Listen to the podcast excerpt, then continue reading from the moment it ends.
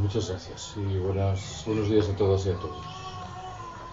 Llevo seis o siete meses recorriendo la geografía del país presentando este libro y si tuviese que ser un poco exagerado afirmaría que los debates posteriores a esas presentaciones me darían para escribir un libro nuevo.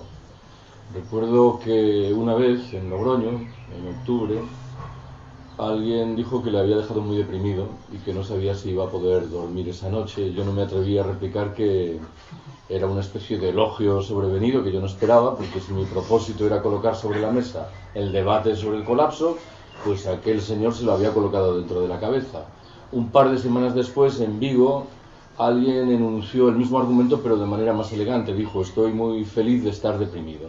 Era el reconocimiento de que le venía bien tener constancia de algo de lo que tenía una idea muy vaga, pero al mismo tiempo el reconocimiento de que el panorama no era muy agradable.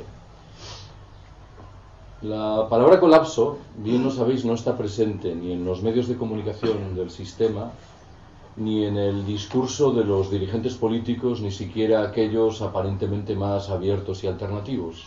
Sí que tiene, en cambio, una presencia consistente en la literatura y en el cine aunque sospecho que las más de las veces es una presencia vinculada con un código de ocio, de recreación y no con la voluntad de articular un discurso crítico en lo que respecta a la condición del sistema que se aproxima a ese colapso. Yo debo dejar claro desde el principio que no estoy en condiciones de afirmar, sin margen para la duda, que se va a producir un colapso general del sistema. Mi argumento es más prudente y señala simplemente que el colapso es probable, o si tengo que cargar un poco las tintas, que el colapso es muy probable. Me parece llamativo que muchos pronósticos que daban cuenta de la manifestación de hechos negativos y la volcaban allá por el año 2100 empiezan a anticiparlos en el tiempo y nos hablan del 2060, del 2040 o del 2020 literalmente a la vuelta de la esquina. Me vais a permitir que formule dos brevísimos relatos que creo que tienen la virtud de situarnos un poco en el magma mental del que quiero hablar. ¿Qué señala el primero de ellos? Imaginaos que estáis en un puerto y tenéis que llegar a una isla, con lo cual estáis obligados a tomar un barco, y que alguien os explicase que ese barco tiene un 7% de posibilidades de hundirse durante ese viaje. Parece evidente que ninguna de las personas que está aquí subiría a ese barco, a menos claro que tuviésemos una necesidad inexorable de hacerlo. Bueno, yo parto de la firme convicción de que el riesgo de colapso general del sistema está muy por encima del 7%. Y sin embargo, todos los días seguimos subiendo en este barco. ¿Cuál es el segundo relato? Imaginaos de nuevo que mañana un centro de investigación de máximo prestigio afirmase sin margen para la duda que en el año 2072 un gigantesco meteorito va a impactar sobre la Tierra y va a acabar con la vida tal y como hoy la conocemos. Parecería servida la conclusión de que pasado mañana el sistema de Naciones Unidas, los gobiernos de los estados, las Fuerzas Armadas, las universidades pondrían manos a la tarea de investigar qué es lo que podemos hacer para evitar ese impacto o al menos para mitigar sus consecuencias más negativas. Permitidme que subraye que entre esto que acabo de contaros y el relato que voy a asumir a continuación hay dos diferencias importantes. La primera es que yo no puedo anticipar, ya lo he señalado antes, una fecha para el colapso. Yo no puedo decir, se va a producir el 30 de abril del año 2052. La segunda diferencia intuyo que es más relevante el colapso que invoco de la mano del meteorito, vamos a suponer que es un colapso producto de la naturaleza. El colapso del que voy a hablar, por el contrario, es el producto de la acción de la especie humana a través de un sistema preciso llamado capitalismo. Bueno, primera observación que quiero haceros. ¿Qué es el colapso? Luego de haber leído, creo que el grueso de la bibliografía especializada, me atrevo a leeros algunos de los rasgos vertebradores del concepto de colapso. Un golpe muy fuerte que trastoca muchas relaciones. La irreversibilidad del proceso consiguiente. Profundas alteraciones en la satisfacción de las necesidades básicas. Reducciones significativas en el tamaño de la población. Una general pérdida de complejidad. acompañada de una creciente fragmentación y de un retroceso de los flujos centralizadores, la desaparición de las instituciones previamente existentes y, en fin, la quiebra de las ideologías legitimadoras y de muchos de los mecanismos de comunicación del orden antecesor. Voy a intentar aislar cuatro elementos importantes que están presentes en esta larga definición. ¿Cuál es el primero? El carácter irreversible del proceso, que es al fin y al cabo lo que distingue un colapso de una mera crisis. Cuando hablamos de una crisis, parece que estamos por descontado, quedamos por descontado que es posible regresar al escenario anterior. Cuando hablamos de un colapso, esa posibilidad, en cambio, no existe. Segunda dimensión. Asume la forma de una pregunta. ¿El colapso es un proceso o es un momento? En una primera lectura parecería evidente que se trata de un proceso. Si estamos hablando de las consecuencias del cambio climático, tendremos que asumir que la subida media de la temperatura del planeta es algo procesual, paulatino. Si nos estamos refiriendo a las secuelas del agotamiento del petróleo, de nuevo sabemos que ese agotamiento también es paulatino. Debo subrayar, sin embargo, bien lo sabéis también, que la lógica del capitalismo contemporáneo es muy a menudo la lógica de los estallidos repentinos, de las burbujas inmobiliarias, especulativas o financieras, ¿Cómo deshacer este entuerto? Yo creo que en principio el colapso es un proceso que conduce a un momento preciso a partir del cual podemos hablar de la irreversibilidad de ese proceso. Tercer elemento, el peso del concepto de complejidad. Igual alguna de las personas que estáis aquí habéis leído un libro que tiene varias ediciones en bolsillo en castellano de un autor creo que norteamericano llamado Jared Diamond. El libro se titula Colapso es un estudio de una docena de colapsos registrados en el pasado.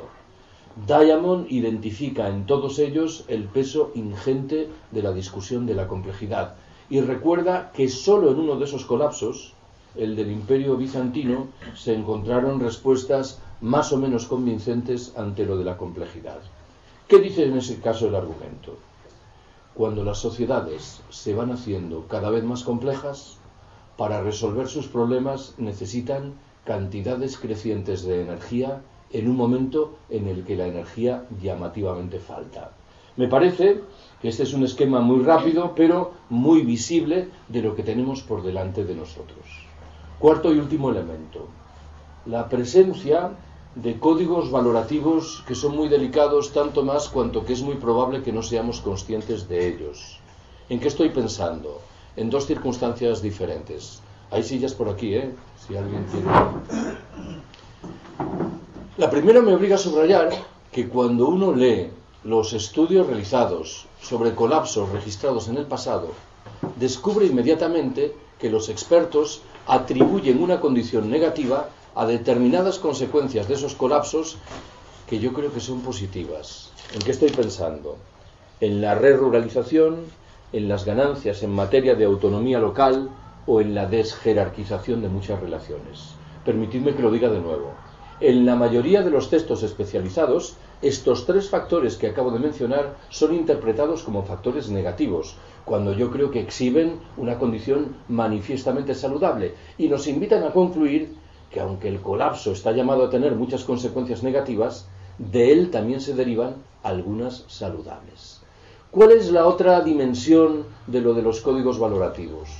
Yo creo que el concepto de colapso, tal y como lo solemos manejar entre nosotras, tiene cierta dimensión endocéntrica.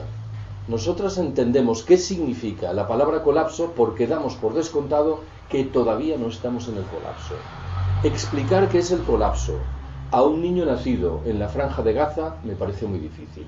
Ese niño, desde el momento de su nacimiento, ha vivido el colapso, de tal suerte que no tiene la posibilidad de comparar su vivencia personal con algo que puede venir en el futuro. Segunda observación que quiero haceros. ¿Cuáles son las causas principales, previsibles, de un colapso general del sistema?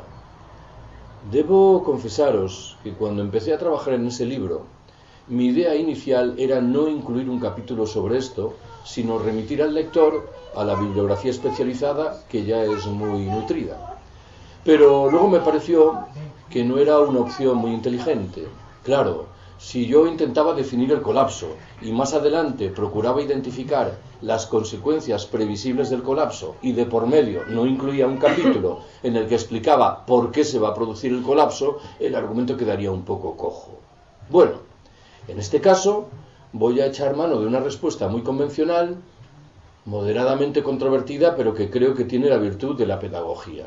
Esta respuesta dirá, hay dos causas principales de colapso del sistema acompañadas de otras que aparentemente secundarias, llegado el caso, podrían oficiar como multiplicadores de las tensiones.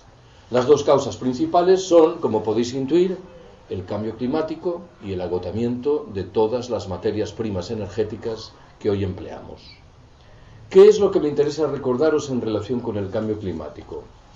Hay un consenso abrumador en el seno de la comunidad científica internacional en lo que respecta a la idea de que es inevitable que la temperatura media del planeta suba al menos 2 grados en comparación con los niveles propios de la era preindustrial.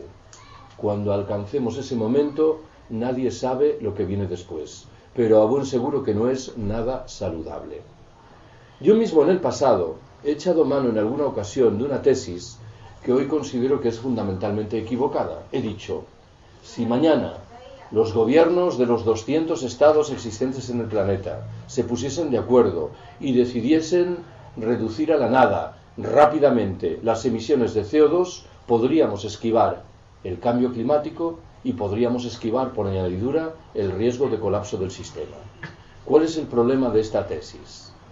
Que parece dar por descontado que el cambio climático es una consecuencia de lo que la especie humana ha hecho en los últimos 20 o 30 años cuando con toda evidencia es una consecuencia de lo que hemos hecho en los dos últimos siglos, la civilización industrial, y probablemente en los cuatro últimos milenios, al calor de un proceso paulatino de modificación de nuestra relación con el hábitat.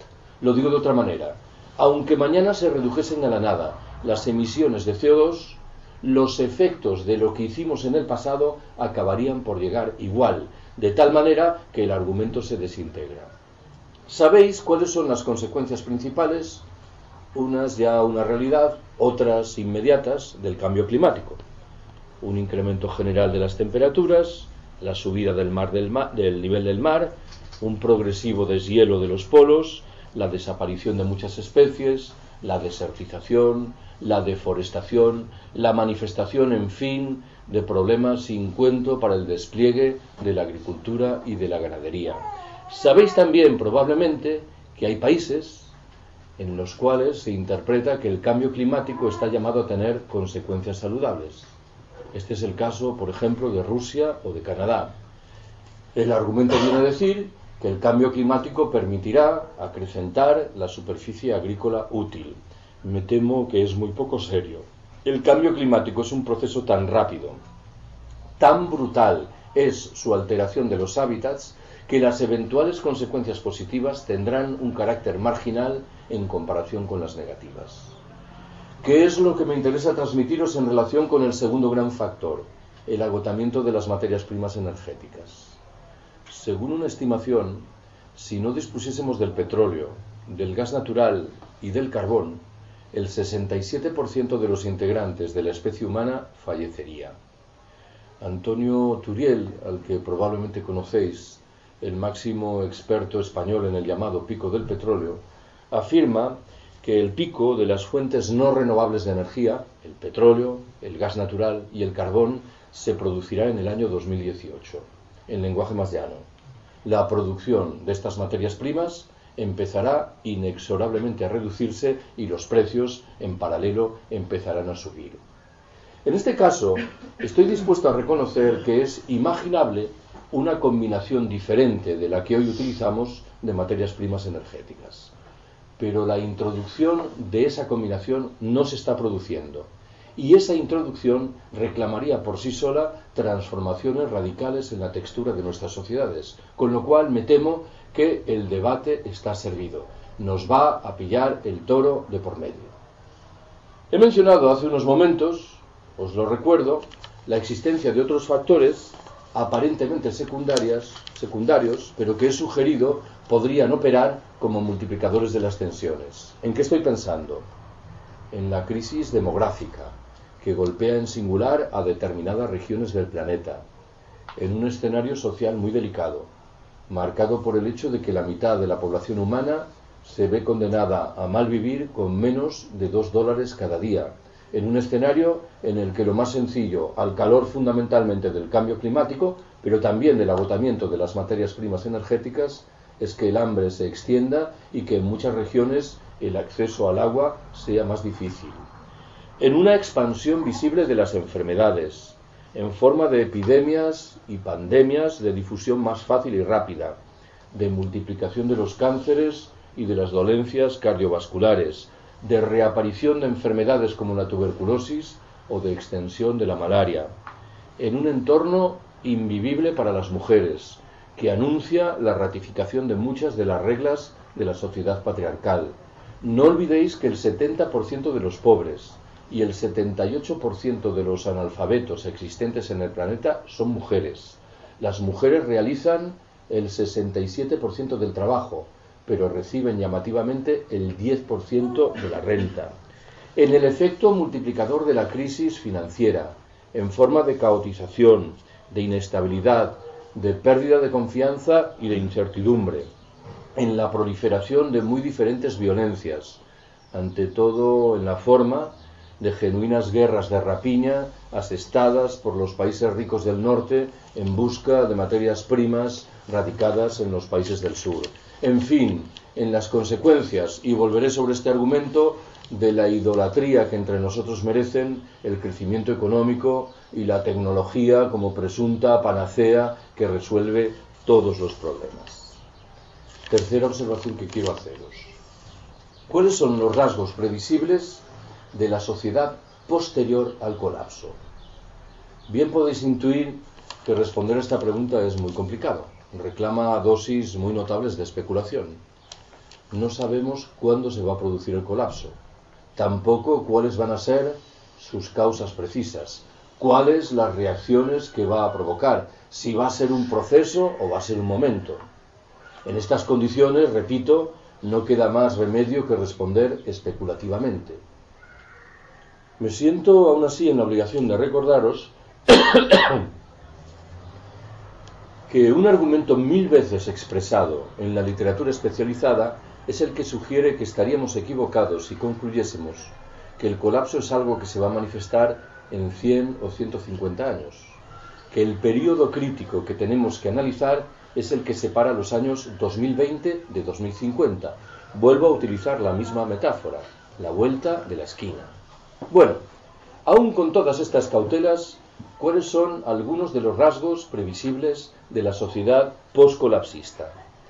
El primero será inexorablemente una dramática escasez de energía, que dará al traste con la civilización del automóvil tal y como hoy la conocemos, y que dará al traste también con el comercio internacional. Tened presente que el 80% del comercio internacional se despliega a través de containers, de los contenedores, y que lo más fácil es que esto se hunda literalmente al amparo de un proceso que algunos expertos describen como de desglobalización. Un segundo elemento importante asume la forma de la manifestación de problemas muy graves para las estructuras, para las instancias caracterizadas por la centralización y por el uso intenso de tecnología y de energía. El lenguaje más rápido, los estados, sus maquinarias militares y las grandes empresas. Me interesa subrayar este elemento, porque en una primera lectura parece que estamos manifiestamente indefensos delante del colapso. Entiendo el argumento, pero lo que acabo de sugerir es que nuestro enemigo se va a ver golpeado severamente también por el colapso. En un escenario en el que probablemente se va a revelar la colisión entre flujos centralizadores y represivos por un lado y flujos descentralizadores y libertarizantes por el otro. Un rasgo más de la sociedad poscolapsista será una trama económica general muy delicada, caracterizada por la reducción del crecimiento, el cierre masivo de empresas, el desempleo, la desintegración de los llamados estados del bienestar, la subida de los precios de muchos de los bienes básicos.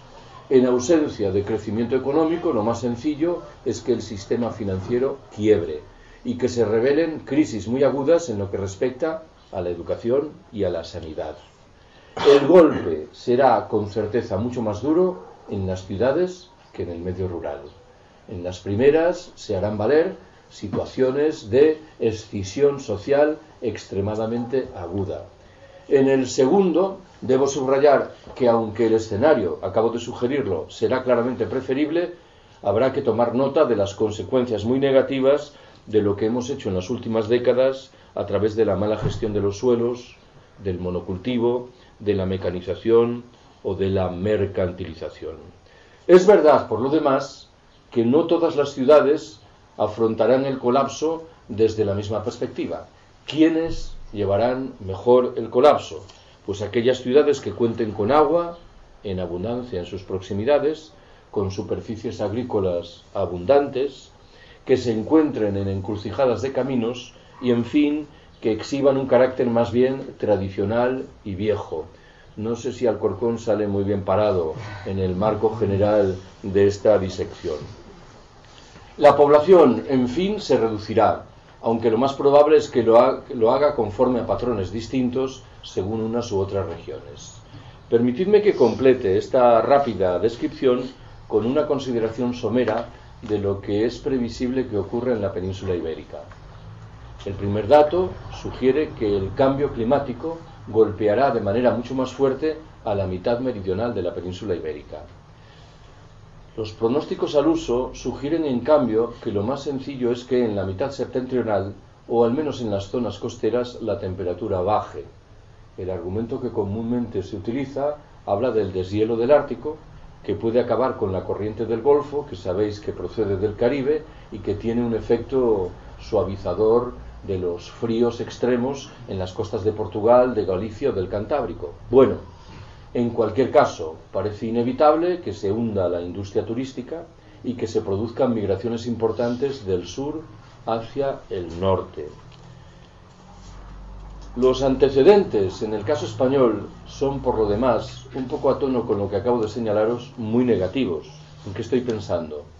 En el abandono de las energías renovables, en el despilfarro y la escasa eficiencia energética que arrastramos, en la lamentable apuesta de los gobiernos por la alta velocidad ferroviaria y por las autopistas, en la baja producción de materias primas energéticas, en un alto consumo de petróleo y, en fin, en esa espada de Damocles que es la deuda que marca todas las opciones que podríamos asumir.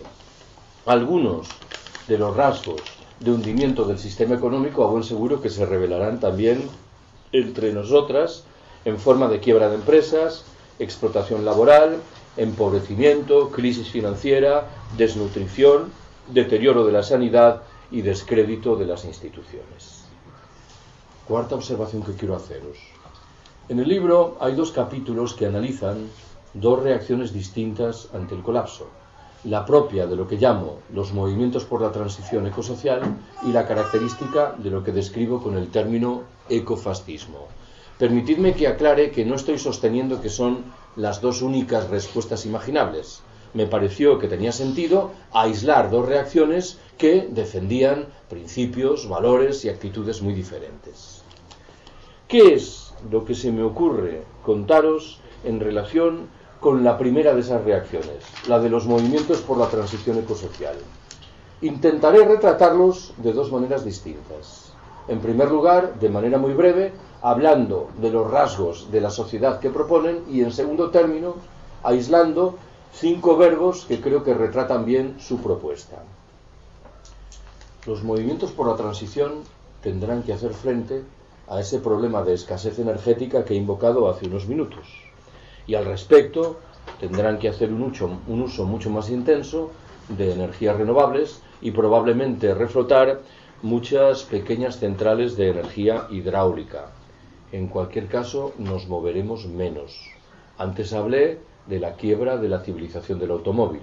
El movimiento tendrá que ver con el transporte público y probablemente más con la revitalización del ferrocarril y de las vías fluviales que con otras perspectivas.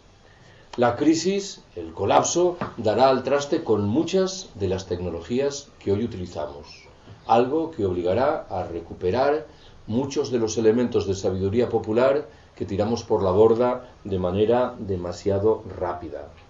Tendremos que emplear mucho más trabajo humano que el que hoy se utiliza, en el buen entendido de que aunque ese trabajo será más duro, el entorno será más agradable, sin desplazamientos, con un ritmo más pausado, para garantizar la autosuficiencia sin empresarios ni explotadores.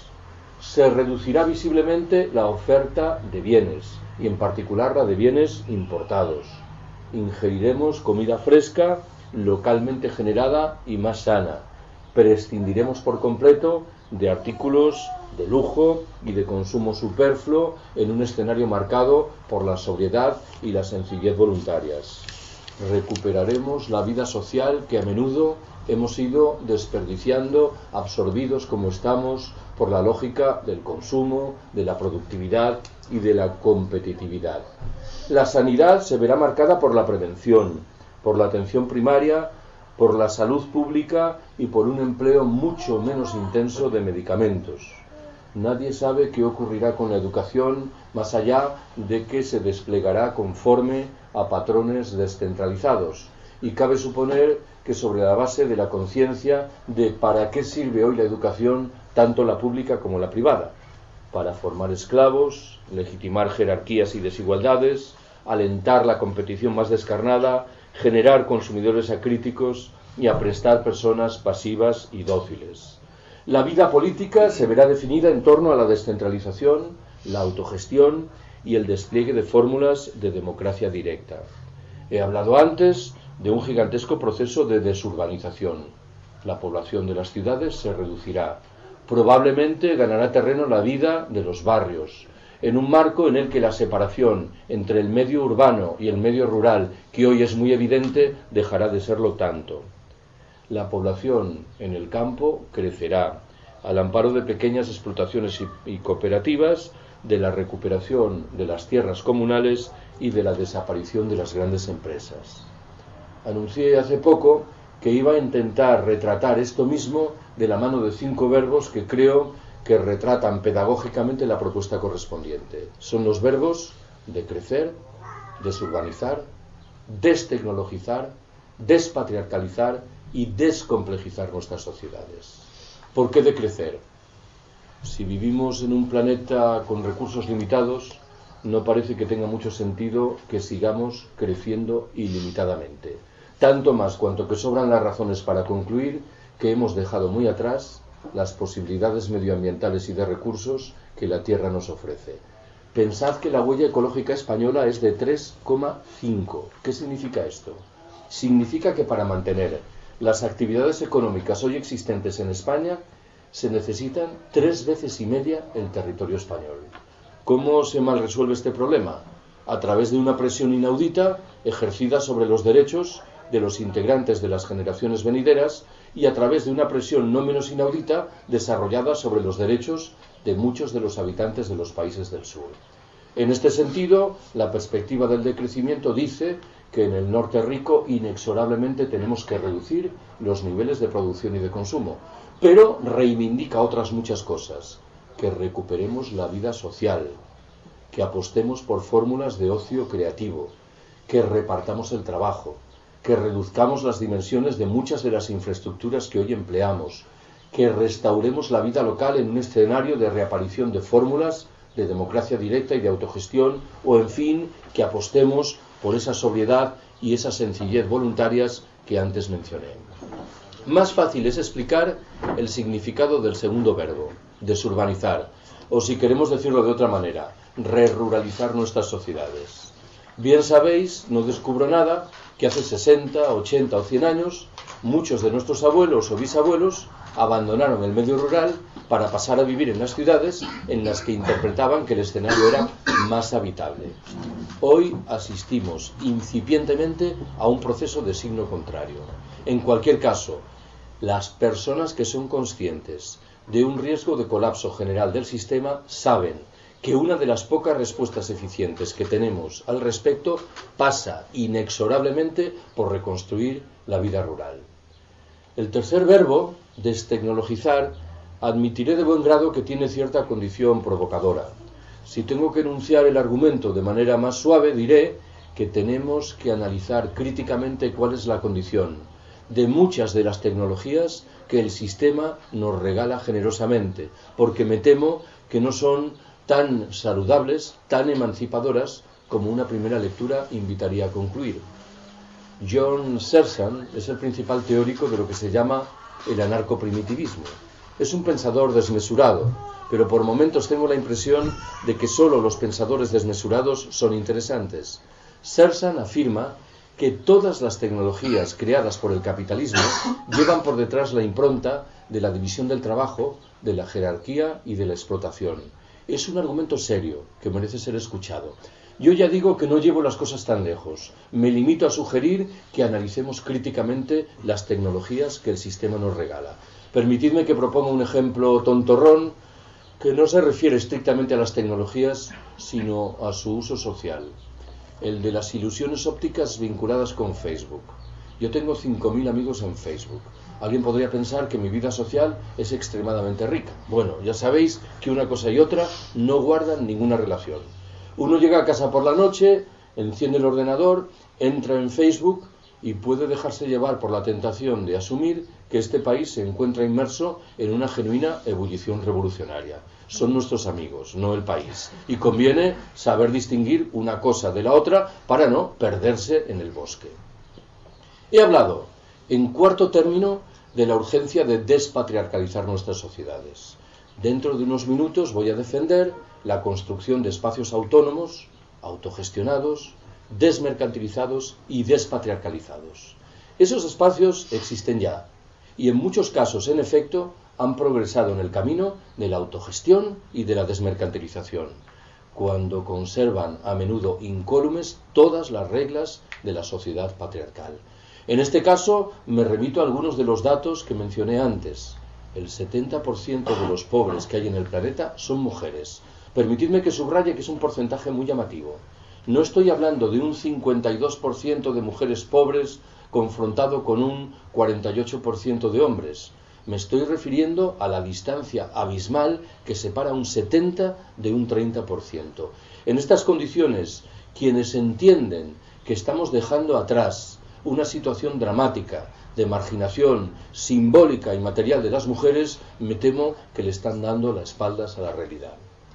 He hablado, en fin, de la urgencia de descomplejizar nuestras sociedades. Hemos aceptado sociedades cada vez más complejas, con un correlato muy delicado cada vez somos más dependientes, cada vez somos menos independientes. Mi buen amigo Ramón Fernández Durán murió hace seis años, aquí en Madrid. En sus dos libros casi póstumos repetía machaconamente una idea que guarda relación con lo que quiero contaros. Decía, muchos de los desheredados del planeta, habitantes de los países del sur, se encuentran paradójicamente en mejor posición que la nuestra para hacer frente al colapso que se avecina. ¿Por qué? Viven en pequeñas comunidades humanas, han mantenido una vida social mucho más rica que la nuestra, han preservado una relación mucho más fluida con el medio natural y en último término son, paradójicamente, mucho más independientes de lo que lo somos nosotras. Pensad, y no pido ningún ejercicio lujuriante de imaginación, en lo que podría ocurrir si mañana a un país como este en el que nos encontramos dejasen de llegar los suministros de petróleo. Todo esto se hunde literalmente de la noche a la mañana, de tal manera que si queremos recuperar independencia, inexorablemente tendremos que apostar por sociedades menos complejas. ¿Cuál es la quinta observación que quiero haceros?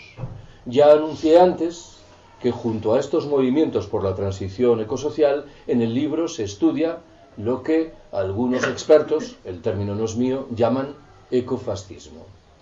Y así que el término en una primera aproximación es un poco sorprendente. ¿Por qué? Porque estamos acostumbrados a que el prefijo eco acompañe a realidades saludables. Bueno, en este caso iré directamente al argumento.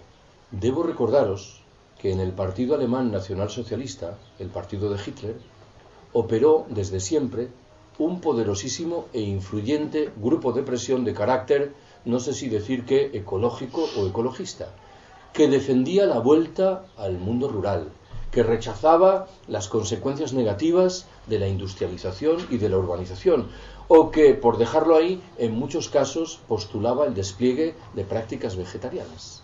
Todo esto, claro, al servicio de una raza elegida que estaba por encima de las demás y que se encontraba con el derecho a imponer a las demás determinadas reglas de obligado cumplimiento.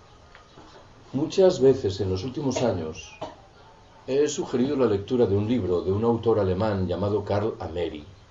El libro se titula Auschwitz comienza el siglo XXI entre signos de interrogación. La tesis principal que maneja Ameri en esa obra sugiere que estaríamos muy equivocados si concluyésemos que las políticas que abrazaron los nazis alemanes 80 años atrás remiten a un momento histórico singularísimo, coyuntural y por ello afortunadamente irrepetible. Ameri nos exhorta antes bien a estudiar en detalle esas políticas ¿por qué? Porque bien pueden reaparecer en los años venideros, no defendidas ahora por ultramarginales grupos neonazis, sino postuladas por algunos de los principales centros de poder político y económico, cada vez más conscientes de la escasez general que se avecina y cada vez más firmemente decididos a preservar esos recursos escasos en unas pocas manos en virtud de un proyecto de lo que algunos llaman darwinismo social militarizado, de lo que otros llamamos ecofascismo. Como podéis intuir, por detrás de la propuesta ecofascista hay una discusión fundamentalmente demográfica. Está la idea de que en el planeta sobra gente. Y frente a ello hay dos reacciones distintas dentro del propio ecofascismo. La más suave reivindica sin más la marginación de quienes sobran. Esto ya lo hacen. La más dura reclama estrictamente su exterminio.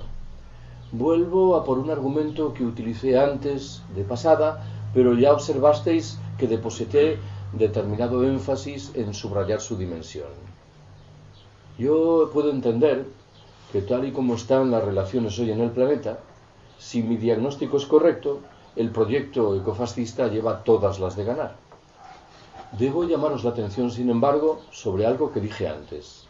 El colapso en buena ley va a golpear de manera muy dura a las estructuras caracterizadas por la centralización y por el uso intenso de tecnología y de energía, esto es, a los estados, a sus maquinarias militares y a las grandes empresas.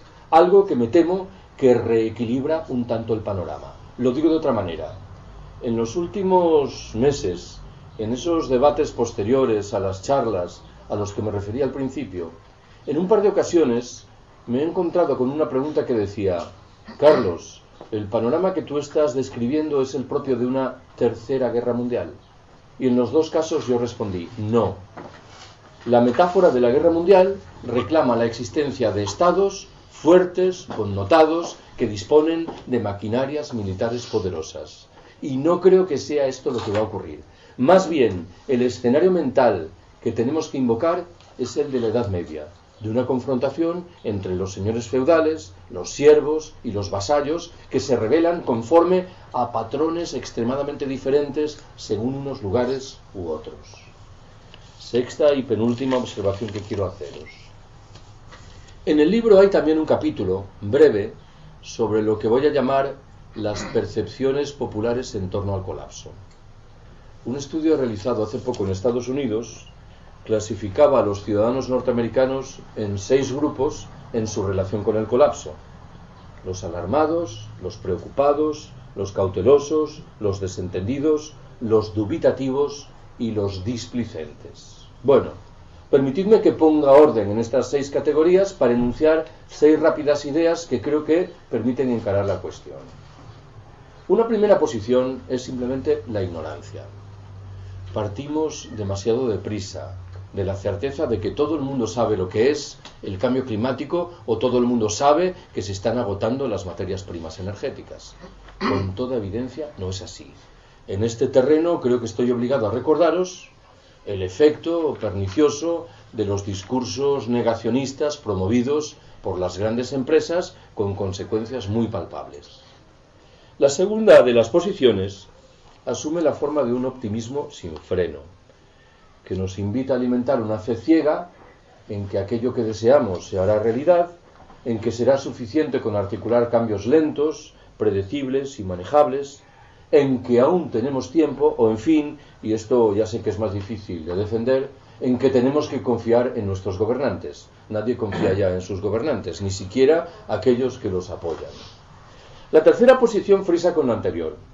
En este caso, se despliega a través de una confianza ciega en que aparecerán tecnologías que nos permitirán resolver problemas que hoy nos parecen inabordables.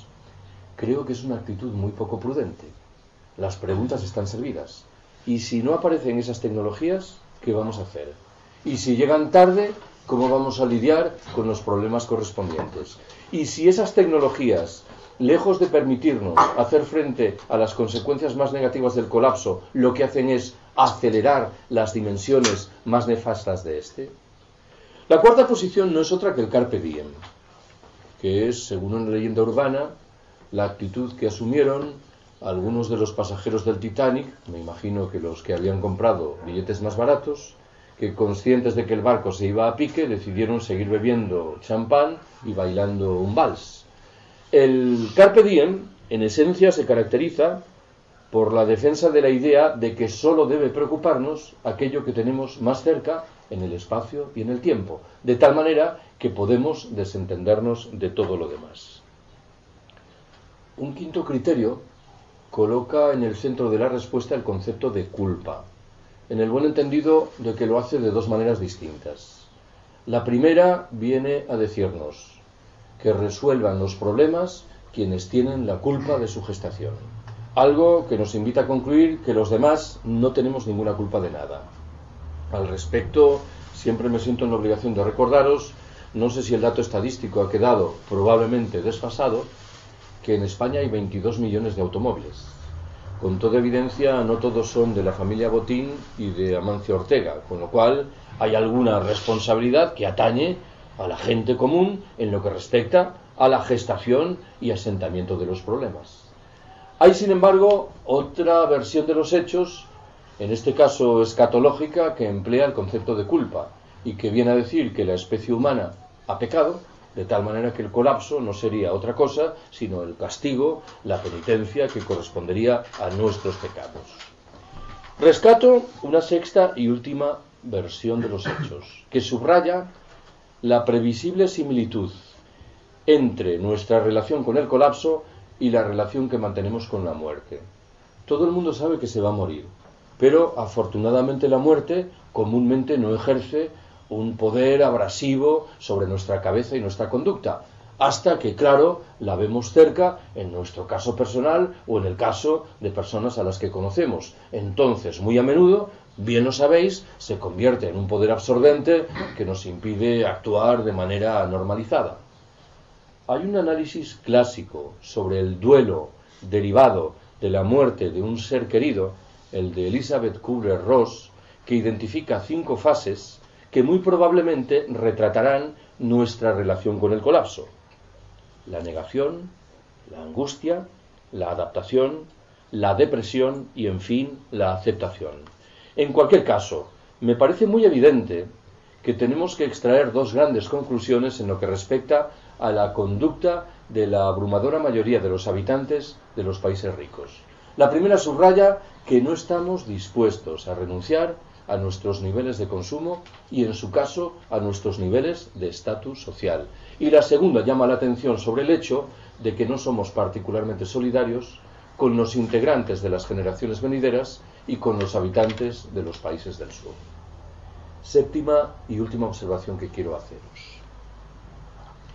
He contado muchas veces que hace años se publicó en Francia un libro en cuyo propio título el autor subrayaba lo que entendía que eran semejanzas muy notables entre la crisis de 1929 y la del momento presente. A buen seguro que cuando este ensayista francés acometía esa comparación, en modo alguno deseaba transmitirnos un mensaje tranquilizador. No olvidéis que la crisis de 1929 estuvo en el origen del asentamiento de los fascismos en la Europa de la década siguiente. Estuvo en el origen, si así lo queremos, de la propia Segunda Guerra Mundial. Yo tengo, sin embargo, la impresión de que el diagnóstico queda un tanto cojo. ¿Por qué? Nos hemos acostumbrado a utilizar la palabra crisis en singular para identificar la manifestación financiera del fenómeno. Y con demasiada frecuencia olvidamos que en la trastienda hay otras crisis, ahora en plural. ¿En qué estoy pensando? En el cambio climático, que es una realidad que ya está ahí y que no tiene ninguna consecuencia saludable.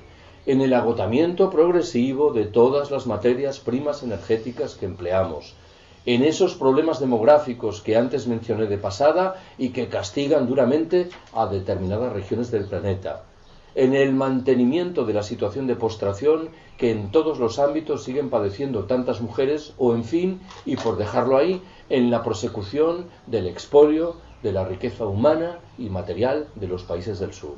Si cada una de estas crisis, por separado, es suficientemente inquietante, la combinación de todas ellas, a mi entender, resulta literalmente explosiva.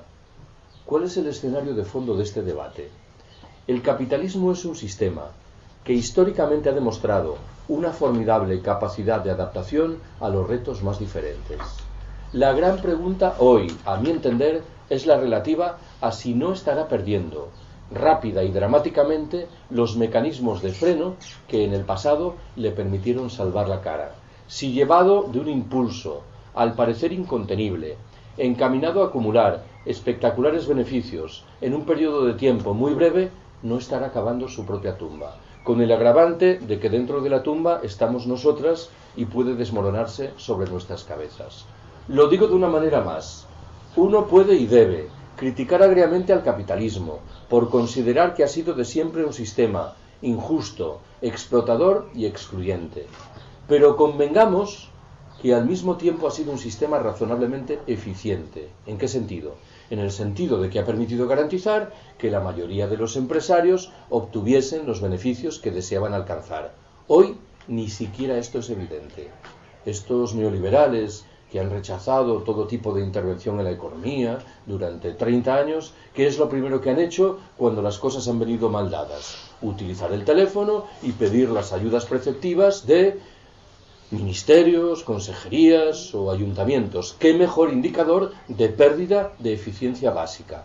La propia imprevisión con la que el capitalismo obsequia la crisis ecológica creo que nos sitúa delante de la conclusión de que el sistema se adentra a marchas forzadas en una etapa de corrosión terminal. Vuelvo a algo que dije al principio. La palabra colapso no tiene ninguna presencia en nuestros debates públicos en los círculos en los que yo me muevo, suscita, creo yo, dos reacciones diferentes. La primera es crudamente realista y dice, no nos queda más remedio que aguardar a que llegue el momento del colapso. ¿Por qué? Porque será el único procedimiento que permita que la abrumadora mayoría de la gente se percate de sus obligaciones. Esta primera perspectiva es ciertamente muy realista, pero al mismo tiempo es muy desalentadora, no nos engañemos el colapso por definición se va a traducir en una multiplicación espectacular de los problemas y en una reducción paralela de nuestra posibilidad de afrontarlos.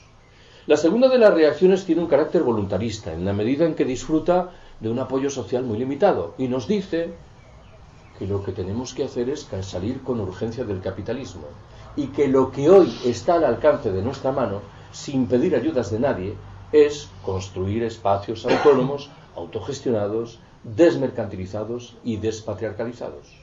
Esos espacios, lo dije antes, existen ya. Estoy pensando en los grupos de consumo, en muchas de las ecualdeas, en las cooperativas integrales, en algunas de las formas de banca ética y social, o en el incipiente movimiento de trabajadores que en régimen autogestionario cooperativo se han hecho con el control de empresas que estaban al borde de la quiebra. Yo tengo buena relación personal y muchísimas disensiones con nuestros economistas socialdemócratas de bandera que siguen empeñados en convencernos de que la máxima prioridad pasa, qué sé yo, por construir una banca pública. Tengo que formular al respecto una pregunta insidiosa. ¿Cuánto tiempo nos queda? Recordad lo que dije antes, 2020-2050. Si este diagnóstico es certero, tendríamos que modificar drásticamente la mayoría de nuestras percepciones en un periodo de tiempo muy breve. Es verdad, para decirlo todo, que si en este Ateneo anarquista de Alcorcón estuviese ahora alguno de nuestros abuelos anarquistas o anarcosindicalistas, probablemente recibiría lo de los espacios autónomos diciendo, bueno, está bien, nosotros también hacíamos eso, pero nuestra máxima prioridad era expropiar el capital. ¿Qué ha ocurrido? Bueno, bien lo sabéis, que hemos ido retrocediendo tanto que nuestras capacidades son muy limitadas. Creo yo, sin embargo, que esos espacios bien pueden servir de cimiento para construir algo diferente, si son capaces de federarse entre sí y de acrecentar su dimensión de confrontación con el capital y con el Estado. Acabo. Me vais a permitir que enuncie cuatro rápidas ideas que mal que bien resumen lo que os he contado o en su defecto agregan algún elemento. Primera de ellas. Asume la forma de una pregunta. ¿Vamos a poder esquivar el colapso? En mi intuición, hablo de mi intuición, la respuesta es no. Lo que está a nuestro alcance es mitigar algunas de sus consecuencias más negativas y postergar probablemente en el tiempo un poco su manifestación. Segunda, estoy obligado a identificar una habilidad ingente, yo creo que pocas veces retratada de los sistemas que padecemos, la de conseguir que no nos hagamos las preguntas importantes. Intento retratar esto de la mano de un ejemplo central. El discurso dominante ahora nos dice, tenemos que buscar nuevas fuentes de energía que nos permitan mantener aquello de lo que disfrutamos y, en su caso, acrecentarlo. ¿Cuál es la pregunta que no dejan que nos hagamos? Me parece que salta a la vista. ¿Nos interesa realmente mantener esto de lo que disfrutamos? ¿O podríamos prescindir de muchos de sus elementos? Creo que la respuesta es obvia. Si prescindiésemos de muchos de esos elementos, probablemente la crisis energética no presentaría los perfiles acuciantes que presenta. Lo digo de otra manera. Imaginaos que mañana el presidente ruso Putin, a los ojos de algunos una especie de Che Guevara del siglo XXI, el extravío empieza a ser tan inquietante que conviene recordarlo, anunciase que su país ha descubierto en las aguas del Océano Glacial Ártico una gigantesca bolsa de petróleo y de gas natural llamada a permitir que el consumo planetario de esas dos materias primas energéticas se mantenga durante 10 años más. ¿Alguien piensa en serio que aprovecharíamos esos 10 años para discutir críticamente la condición de nuestras sociedades y modificarlas drásticamente? Doy por descontado que todas las evidencias invitan a concluir que dentro de 10 años tendríamos que plantear el mismo debate más o menos con los mismos perfiles. Tercera de mis conclusiones. Debo confesaros que no tengo ninguna confianza depositada en las instituciones. ¿Por qué? Por muchas razones. La primera subraya que casi siempre están dramáticamente vinculadas con los intereses de poderosas corporaciones económico-financieras que operan en la trastienda. En el mejor de los casos, abrazan el discurso de lo que se ha dado en llamar el capitalismo verde, un capitalismo que entiende la ecología como un negocio más. Y por fin asumen posiciones aberrantemente cortoplacistas. El discurso político al uso solo concibe fenómenos de corto plazo que permiten ganar las elecciones próximas, que por lógica están siempre en el corto plazo. Lo digo de otra manera intentando ampliar el concepto de instituciones. Las fuerzas políticas emergentes y no tan emergentes entre nosotras plantean a menudo discusiones interesantes en lo que hace a la condición del régimen que padecemos, pero poco o más bien nada nos dicen en lo que respecta a la condición del sistema que está por detrás del régimen. ¿En qué estoy pensando cuando hablo del régimen? En el bipartidismo, en la corrupción, en la propia discusión relativa a la república y a la monarquía. ¿En qué estoy pensando en cambio cuando me refiero al sistema? En todo aquello de lo que no hablan los tertulianos de las radios y de las televisiones, ni siquiera los aparentemente más abiertos, en el capitalismo, en el trabajo asalariado, en la mercancía, en la alienación, en la explotación, en la sociedad patriarcal, en las guerras imperiales, en la crisis ecológica, en el propio colapso. ¿Cuál es la cuarta y última de mis conclusiones? Cuando me lancé a la tarea de escribir el capítulo relativo a los movimientos por la transición ecosocial, me percaté inmediatamente de que quienes habían trabajado con anterioridad en eso, unas veces de manera consciente y otras probablemente de manera no premeditada, lo que estaban haciendo en el fondo era reproducir el proyecto de sociedad que habían plasmado por escrito algunos de los principales pensadores anarquistas en el siglo XIX. Esto me invita a terminar mi charla recordando una anécdota personal que normalmente sitúo al principio cuando lo que tengo que hacer es explicar por qué entiendo que el proyecto y las prácticas libertarias son más actuales que nunca. La historia cuenta que hace bastantes años estaba un buen día en compañía de dos colegas profesores de ciencia política y empezaron a discutir sobre el programa de una asignatura llamada Ideologías Políticas Contemporáneas. Y en un momento determinado uno de ellos afirmó que no correspondía incluir el anarquismo en ese programa toda vez que no era una ideología política contemporánea. Yo, que hasta entonces no participaba de la conversación, me sentí en la obligación de intervenir para darle la razón a quien acababa de decir tal cosa. Aduje, tienes toda la razón. El anarquismo no es una ideología política contemporánea, es una ideología política del futuro. O al menos lo es a los ojos de aquellos que pensamos que el sistema se adentra a marchas forzadas en una etapa de corrosión terminal que nos sitúa próximos al colapso. Gracias por haberme escuchado.